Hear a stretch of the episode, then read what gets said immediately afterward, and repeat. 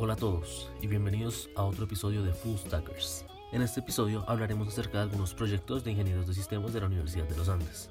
El talento andino permea todos los rincones de la universidad, incluyendo a los estudiantes, egresados y profesores de nuestro departamento. Nuestras habilidades técnicas, humanas y creativas son reconocidas a nivel nacional e internacional debido a que han llevado al desarrollo de proyectos e incluso emprendimientos que han tenido impacto positivo en la sociedad.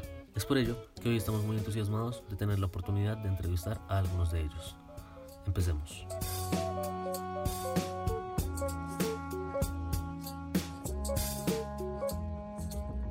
Bueno, vamos a hablar hoy con Nicolás Godoy, estudiante de Ingeniería de Sistemas de la Universidad de los Andes y uno de los miembros del grupo del proyecto ganador por la parte académica de Expoan desde el primer semestre del 2020.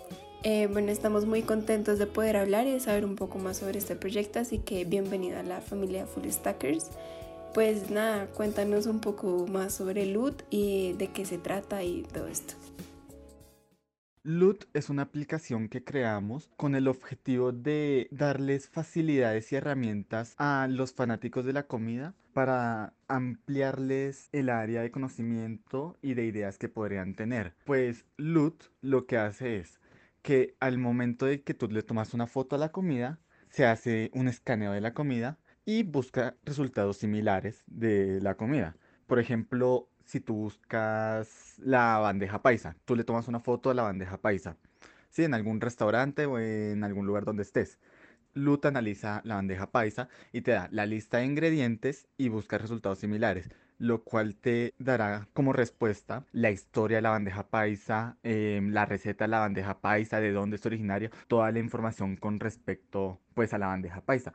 Y lo mismo con otro tipo de comidas. Entonces es como un analizador de comidas para si tú estás en algún lugar y ves alguna comida que te interesa y dices, yo quiero hacer esto, pues tú le tomas una foto y la mandas a LUT y eso te dará como todas las respuestas y todas las herramientas para que tú puedas hacer esa comida y conocerla.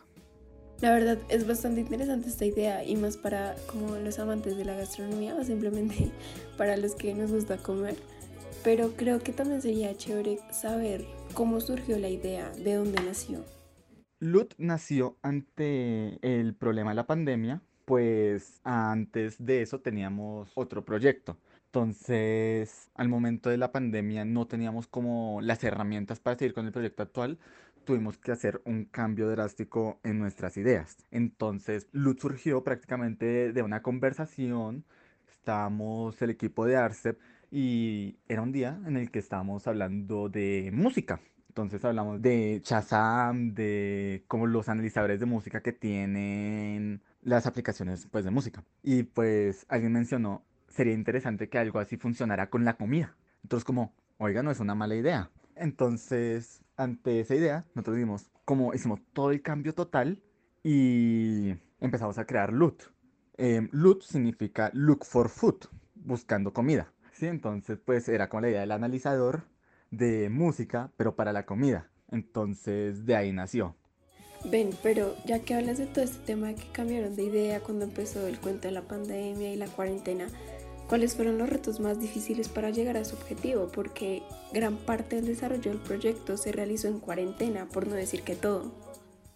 El reto más difícil era la comunicación la comunicación como tal es como lo más importante a la hora de desarrollar un proyecto.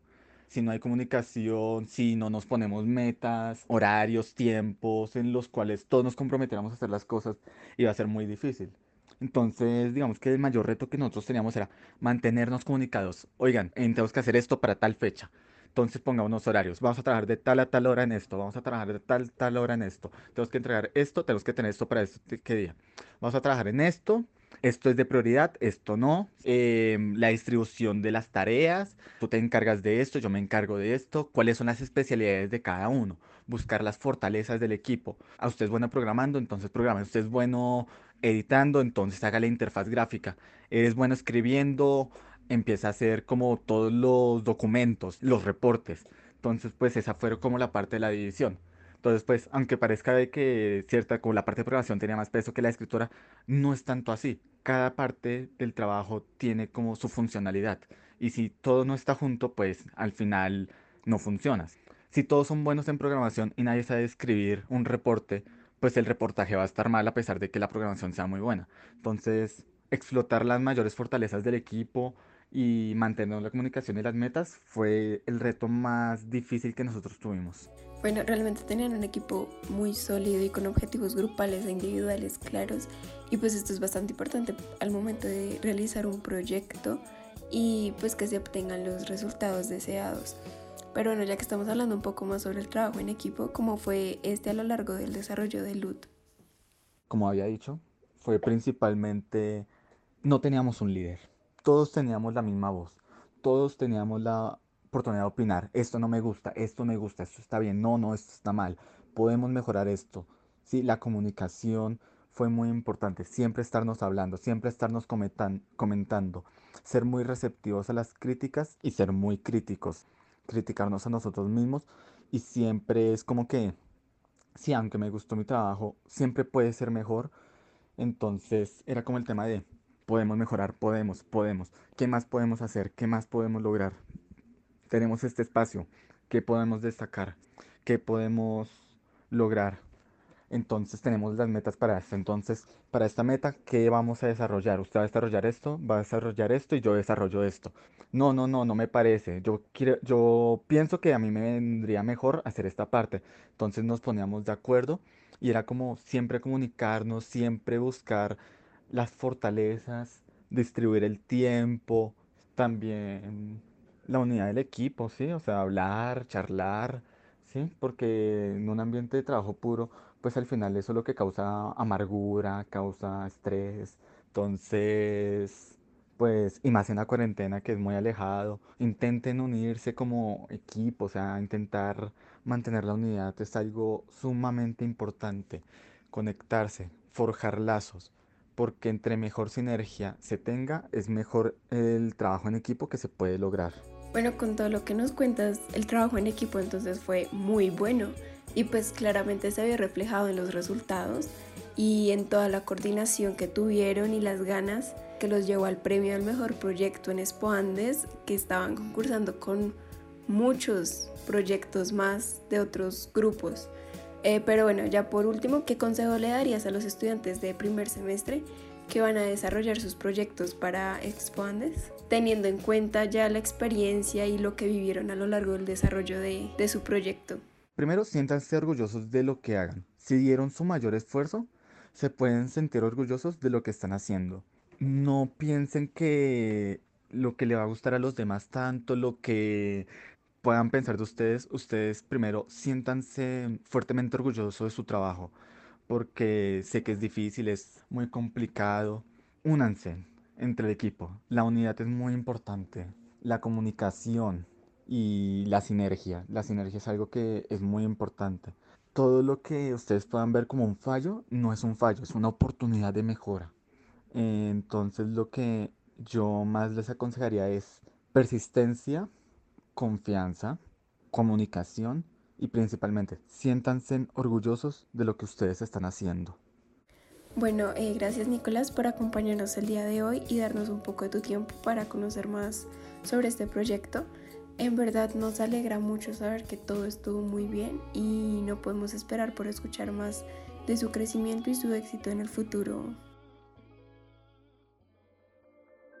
Hoy vamos a hablar con Francisco González y con Santiago Forero, estudiantes de Ingeniería de Sistemas y Computación de la Universidad de los Andes y parte del equipo creador de Cupo. Cupo surge como una plataforma para controlar el aforo de los establecimientos en esta época de contingencia. Son además ganadores del Call for Code 2020 de IBM en Latinoamérica y hoy se unen al equipo Full Stackers para contarnos un poco más sobre su proyecto. Entonces, bienvenidos y estamos muy contentos de poder hablar con ustedes el día de hoy. Bueno, Paula, pues muchísimas gracias por la invitación. La verdad, estamos muy contentos de todo lo que ha venido pasando con el proyecto. Además de lo que es el challenge, como te digo, hemos estado trabajando constantemente en ello, entonces es un, es un honor poder estar aquí. Hola, mucho gusto. Soy Santiago Forero, estudiante de Ingeniería de Sistemas de séptimo semestre. Mi labor en la aplicación básicamente fue de desarrollador móvil y web. Y pues nada, muchas gracias por la invitación.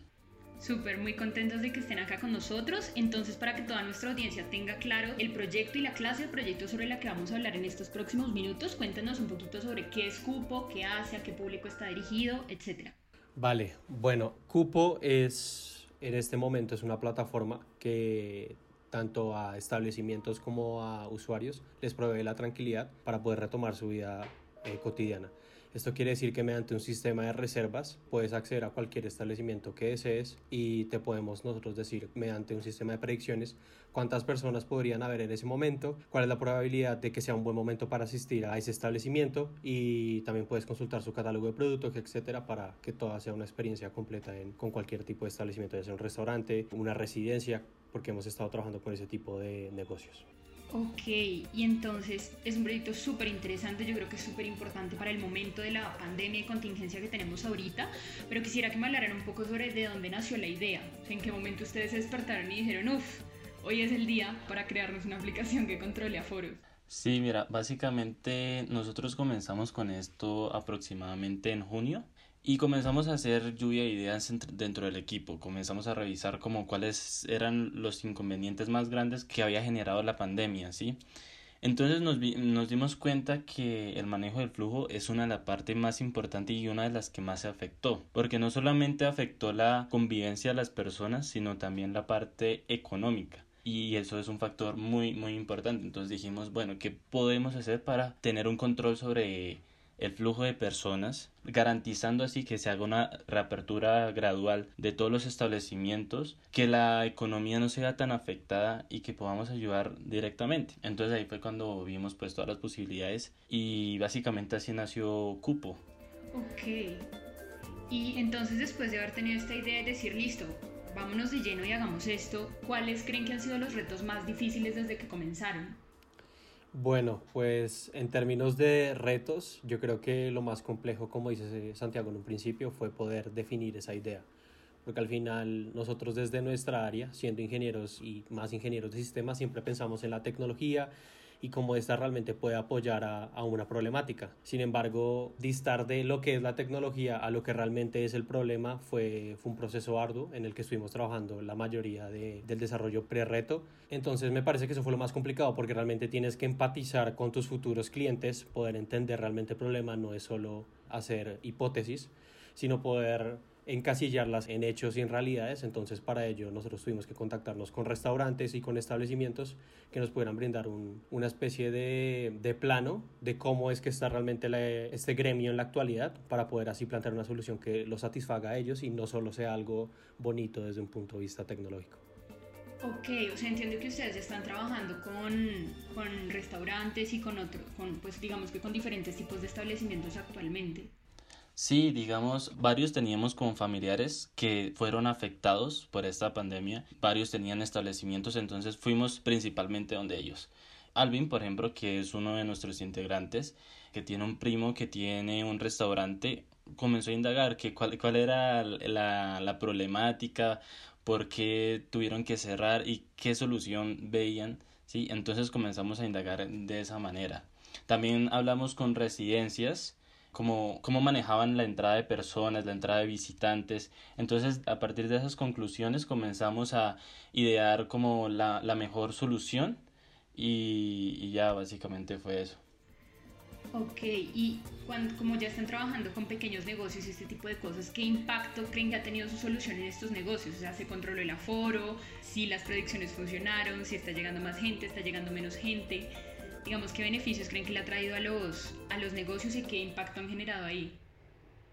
Básicamente las pruebas que hemos podido hacer han sido satisfactorias en términos del uso de la aplicación, pero cuando te refieres a, a la pregunta del modelo, para entrar más en contexto sobre qué es el modelo y, y cómo lo usamos, creemos que en el momento en el que estamos y por el poco tiempo que ha pasado no tenemos tampoco la suficiente información como para poder aplicarlo. Además, una predicción se tiene que basar en datos históricos fuertes y, y realmente re, pues, reales porque para el reto nosotros partíamos de ciertos supuestos en los que a partir de las variables que definimos, teniendo en cuenta el clima, el día, eh, que si hay festivo o no, todo ese tipo de consideraciones para poder hacer una predicción correcta, se desmoronan cuando entras a la realidad. Entonces, eh, nuestro, nuestra acogida es buena en términos de la aplicación, de lo que puedes hacer, de puedes hacer una reserva, de que puedes mirar el, el catálogo de tus productos, etcétera pero en términos de las predicciones son algo que sabemos que va a pasar mucho tiempo para tener una base sólida de N clientes que nos permitan dar predicciones eh, realmente acertadas.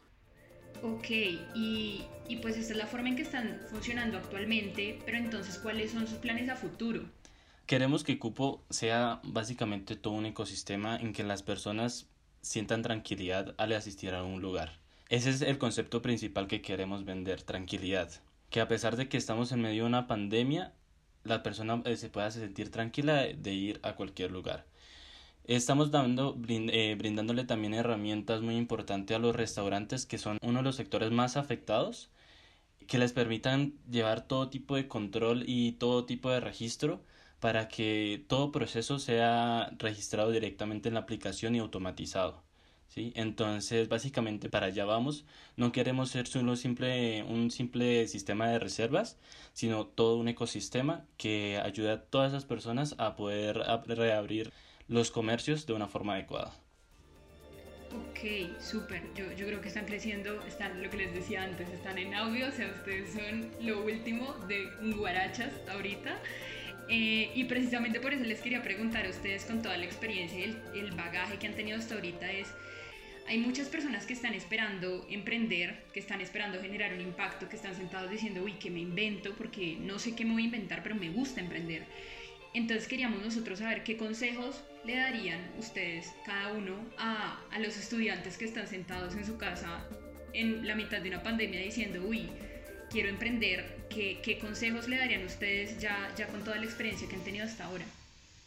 Eh, es muy cliché, pero siempre a uno le dicen que, que tiene que empatizar con el usuario, pero es algo que si no se hace es imposible tener una solución adecuada y que realmente entre en esos lineamientos. Nosotros apenas dimos un primer paso, que es poder ser aceptados y reconocidos y poder ganar un reto, pero no, o sea, el camino no se termina aquí y no es porque hayamos ganado el reto ya hayamos logrado muchas cosas porque realmente es un proceso iterativo en el que cada vez a partir de lo que nos vamos sacando en términos de tecnología, ya sea la aplicación, una página web lo que quieras que, que vayas a hacer con tu proyecto, desde que tenga o no tecnología, hay que tener la capacidad de poder iterar y conocer las opiniones del usuario. Al final yo creo que eh, es imposible poder entrar si no conoces realmente a tu usuario y, y, el problema en cuestión, ¿no? No sé qué opinas tú ahí, Santi. Sí, hay una cosa para agregar. Fíjate que nosotros hemos consultado con muchas personas que ya profesionalmente están realizadas, que han hecho cosas muy grandes y siempre el consejo que nos han dado es, como dice Francisco, testeen la aplicación, iteren la aplicación, muéstrenle realmente al cliente qué es lo que se les va a ofrecer porque realmente ellos son los que tienen la problemática y les van a decir si realmente es una solución o es que usted cree que es una solución porque hay, es ahí donde está la diferencia. Que tú desde un, un contexto externo pienses que eso es una solución no significa que sea algo idóneo para el cliente final tienes que salir allá y preguntarles eh, y ahí es cuando uno ya se va como empapando de realmente qué es lo que tiene que ofrecerle a, a sus clientes y pues siempre eh, dejar de tener miedo a, a, lanzarse, ¿no? Porque digamos algo que nos pasaba mucho era que siempre hemos tenido el miedo de que de lanzarla porque no estaba perfecta, pero es que nunca vamos a tener un producto perfecto ni totalmente listo, ¿sí? Nosotros tratamos de hacer lo mejor posible en el tiempo estimado, pero mm, se sabe que no va a ser un producto perfecto.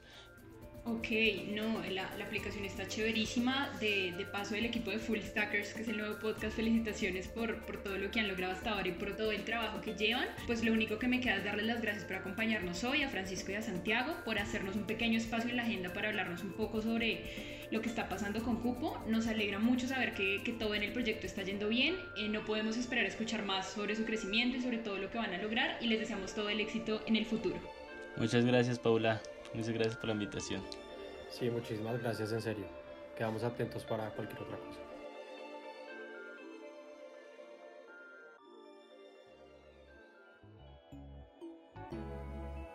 Ahora vamos a hablar con Sara Bejarano y Diego Forero, estudiantes de Ingeniería de Sistemas y Computación de la Universidad de los Andes y parte del equipo creador de Guru. Guru es una plataforma diseñada para permitir un acercamiento real a programas universitarios a nivel nacional para aquellas personas que desean entrar a la universidad pero no saben qué estudiar o a qué universidad entrar. Con esta aplicación nuestros invitados han ganado concursos como el concurso de innovación con TIC de mitad de carrera y eh, el concurso La Muestra, ambos de la Universidad de los Andes. Hoy nos acompañan en este episodio para contarnos un poco más de su experiencia y su plataforma. Bienvenidos y gracias por acompañarnos. Muchas gracias, Leo. Muchas gracias. Gracias a ustedes. Entonces, para poner un poco en contexto a todos nuestros oyentes, por favor cuéntenos un poco con más detalle qué es Guru y cómo funciona. Bueno, pues Guru es una herramienta que quiere ayudar a reducir la deserción universitaria conectando a personas que quieran estudiar una carrera con universitarios. Y pues el funcionamiento que nosotros tenemos es que el estudiante universitario se inscribe en nuestra página diciéndonos las diferentes carreras en las que está interesado. Entonces nosotros nos encargamos del proceso de encontrar el mejor universitario en las diferentes universidades en el que él esté interesado. Y entonces nosotros ahí ya hacemos precisamente esta reunión para que ellos puedan hablar. Exacto, también es importante decir que no solo es como una conexión y, y, los dejamos como a su suerte votados, sino que siempre confirmamos como que la persona sea estudiante, eh, brindamos como ese acompañamiento para que la persona no se sienta sola tomando pues una decisión tan grande. No, sí, súper. Eh, a mí me encanta la idea, la verdad es que más de uno nos hizo falta una plataforma así antes de entrar a la U. Hablando un poco de la idea, me gustaría hablar un poco más como de dónde nació esa idea o a quién se le ocurrió esta idea.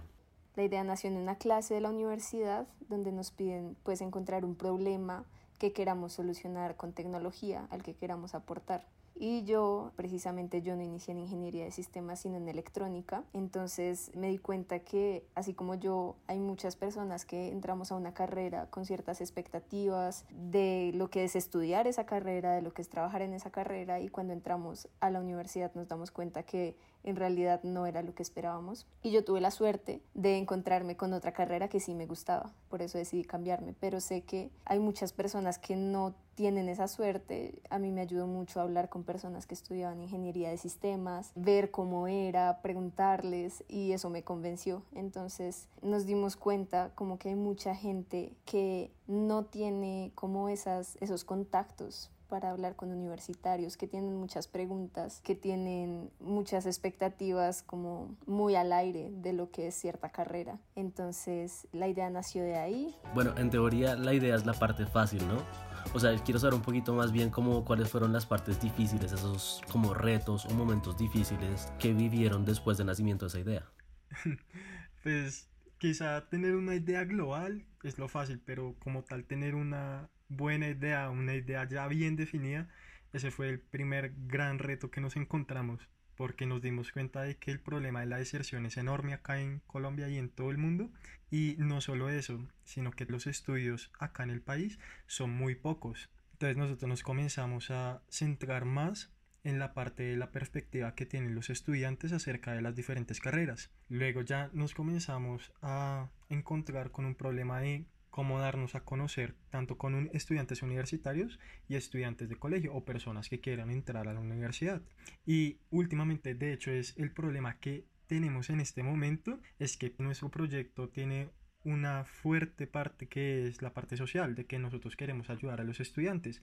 Pero la cuestión es que nosotros nos estamos dando cuenta de que a punta de, de esto pues no nos podemos mantener. Entonces uno de los grandes problemas es cómo podemos hacer este proyecto sostenible a largo plazo, porque no queremos que este sea un proyecto de, de un año y, y, se acabó. Queremos que este proyecto pueda ayudar a muchas personas a lo largo del tiempo. Claro, claro, no. Y ahí mencionaste algo que me, que me parece importante y era cómo, cómo se vendían ante esas personas de diferentes universidades, como a nivel nacional. ¿Cómo hicieron? O sea, ¿cómo hicieron para venderse a esas personas como para que hicieran parte de este proyecto? Sí, pues en este momento contamos con universitarios de 42 carreras, de 17 universidades, que es bastante, y realmente nos sorprendió como la, el alcance que tuvo la idea. Principalmente el contacto con los universitarios fue a través de redes sociales, en grupos universitarios y a través del voz a voz en WhatsApp. Tenemos más de 200 universitarios registrados en la página diciendo, sí, yo quiero hablar de mi experiencia con estudiantes porque siento que a mí me habría servido eso. Entonces, todo el alcance fue realmente orgánico hacia los universitarios. Hay, hay mucha gente como muy emocionada de poder como dar ese salto al pasado y decirme a mí yo anterior como, hey, esto es lo que es esta carrera, no lo hagas o hazlo. Entonces fue un, un alcance muy orgánico, sin embargo, o sea, como es tan social, como lo que decía Diego, es que para que sea sostenible de alguna forma estamos pensando recompensar a los universitarios, que no sea solo como algo social, sino que pues estamos mirando varias alternativas, por ejemplo, eh, bonos en, en, ciertas marcas, estamos mirando la forma de hacer como asociaciones. Súper, súper, sí. Esa es la idea, la verdad. O sea, la idea no es que dure como de aquí a que se acabe la cuarentena y ya chao, gurú. Exacto. Pero entonces, ¿cómo me cuentas cómo ya van con hartas universidades? ¿Qué impacto creen ustedes que han tenido como en esos estudiantes de esas universidades con esta plataforma?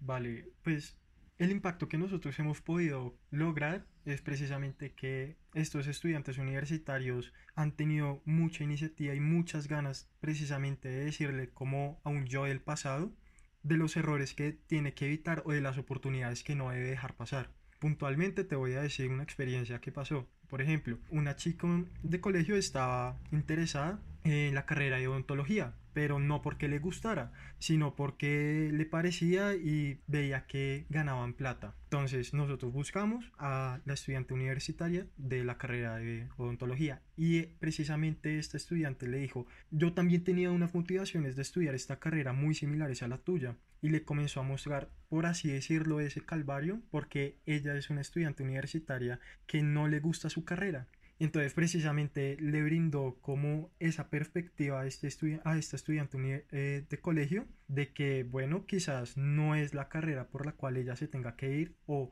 que simplemente que por el dinero o que por una carrera se suponga que los profesionales de esta ganan mucho dinero sea un motivo para estudiarla. Claro, no, o sea, están como salvando vidas literalmente. Porque, o sea, terminar, meterse una carrera y luego terminar que no te guste la carrera sería muy pesado muy pesado. Sí, es, es muy triste y, y, realmente queremos mantener como ese enfoque objetivo. También el punto de conectarnos con varios estudiantes de diferentes eh, universidades hace que la gente obtenga diferentes perspectivas, tanto de gente que le encanta su carrera, pero hay con otra gente también los, los, los machamos, por decirlo así, que no le guste su carrera y que diga, mira, esto es lo malo, y no lo hagas. Entonces, para que el estudiante pueda tener su propia como expectativa. Sí, o sea, un punto de vista desde todos los puntos que se puede tener en una, acerca de una carrera, más o menos. Pero bueno, hasta ahí vamos con lo que va Guru hasta ahora, o sea, hasta hoy en día, sus experiencias, pero ¿cómo sería a futuro Guru? ¿Cuáles son esos objetivos que tiene esta plataforma? Sí, a futuro queremos ser una plataforma muy conocida entre los jóvenes que sirva como de complemento a la orientación vocacional tradicional que se da o incluso también a futuro queremos empezar a hacer asociaciones con compañías que hacen este tipo de orientación más psicológica orientada a tus habilidades y eso. Y también a futuro eh, vamos a tener no solo universitarios sino también personas en las carreras técnicas para mostrar todos los posibles caminos que se pueden tener sabes no toda la gente le interesa estudiar cuatro años de su vida y hay gente que quiere algo más práctico. Entonces queremos también empezar a, a dar esa, esa perspectiva de lo que son las carreras técnicas y no solo en Colombia, sino también en muchos países, porque es un problema que, nos, que es muy general, ¿sabes? La deserción en la educación superior ocurre en todos los países y el hecho de que la gente no sepa a lo que se está metiendo pasa en todos los países. Entonces, ese es el futuro al que le estamos apuntando. No, súper, me gusta que tengan como ese proyecto de tenerlo a un vivo gurú y no que se acabe rápido porque, porque sí, es súper importante, me, me, encantó la idea desde un principio. Eh, pero bueno, para terminar ya esta leve conversación, me gustaría que me contaran un poco cuál sería ese consejo que le darían a las personas que tienen una idea en mente o que no saben cómo empezar o que no saben cómo hacer que su proyecto sea tan exitoso pues como el de ustedes, porque les ha ido bien en realidad. Pues la verdad es que es un proceso completo porque la cuestión es que si nosotros no hubiéramos hecho cosas que hemos realizado, como acercarnos a nuestros clientes o conocer muy bien el problema, esta idea no hubiera salido adelante, esta, esta idea se hubiera quedado simplemente en un proyecto de una clase y no mucho más. Eh, yo diría que lo primero es eh, aprovechar pues, los recursos de la universidad. Los profesores son un amor, los profesores realmente quieren apoyar las ideas que salen de la universidad tenemos muchos contactos de uniandinos que han sacado empresas muy grandes y son un amor también. Entonces, aprovechar esos recursos, esos contactos que nos brinda la universidad, yo creo que es muy importante. Y también diría como que ponerle acción a la cosa. Porque, o sea, una idea no vale nada. Una idea, buenas ideas tenemos todos, todo el tiempo, yo bañándome, yo durmiendo. Pero si no haces algo al respecto, se va a quedar ahí en el aire. Entonces no sirve como excusa como, ah, bueno, pero esto ya lo está haciendo tal persona. Dale igual, dale igual que puedes hacerlo mejor. Entonces también se trata como de buscar esas oportunidades. Por ejemplo, cuando nosotros vimos el concurso que mencionaste de la universidad, pues el primero es la muestra, como que todos los de todos los proyectos de ingeniería tienen que participar pero le, le metimos la ficha. A, a, los seis nos gustaba, nos gustaba el problema, entonces no fue como, ah, ya, sacamos cinco en la materia sino que en serio queríamos darnos a conocer a, a, otras empresas, a posibles clientes. Luego vino el concurso, que es como un, un concurso opcional para las personas eh, de ingeniería. Ahí nos postulamos y ganamos un apoyo de 5 millones para empezar a financiar la idea, para que se hiciera realidad y también una junta de mentores que también nos han ayudado mucho, que son de la universidad, son tanto profesores como fundadores de empresas exitosas.